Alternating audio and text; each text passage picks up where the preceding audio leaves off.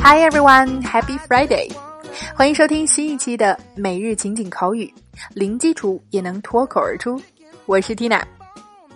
本周我们一直在围绕话题“燃烧我的卡路里”展开讨论。我们聊过了办卡、减肥、游泳、健身。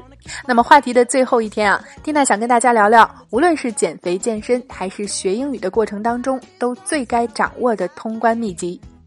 OK，老规矩，让我们先来听一遍今天的这组对话。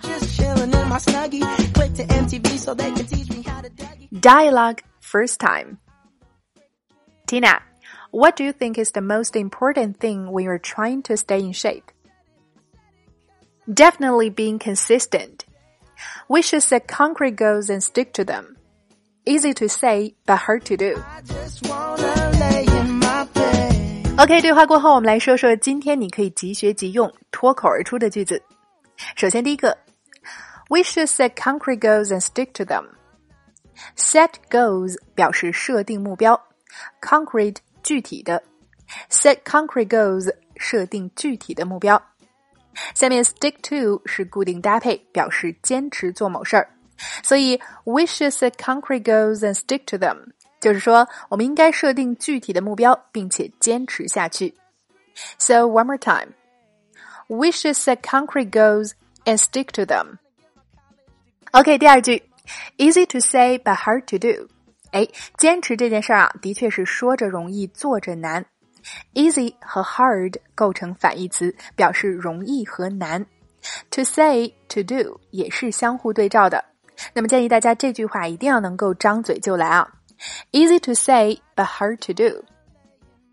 OK，我们再来回顾一下今天对话当中的两个脱口句。We should set concrete goals and stick to them. Easy to say, but hard to do. 好，今天的内容你掌握的怎么样了呢？让我们再来听一遍对话，巩固一下。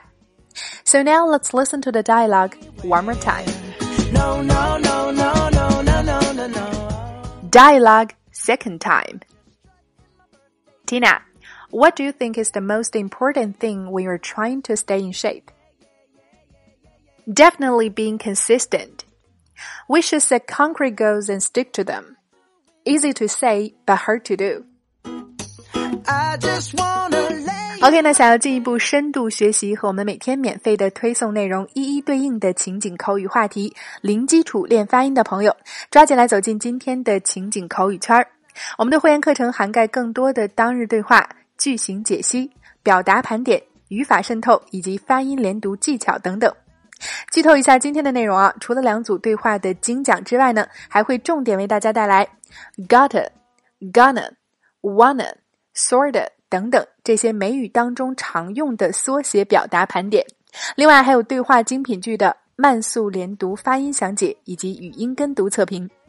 每天十分钟。零基础也能脱口而出，欢迎关注微信公众号“辣妈英语秀”，回复“圈子”两个字，一键点击试听一周的课程。那现在加入口语圈的朋友，还可以收听我们自开播以来的四百多期精彩内容，非常的超值。Tina 在圈子里等你来哦。好啦，以上就是我们今天的全部内容了。每日一译，等你翻译。今天带给大家尝试翻译的实用句子是。Feel free to ask.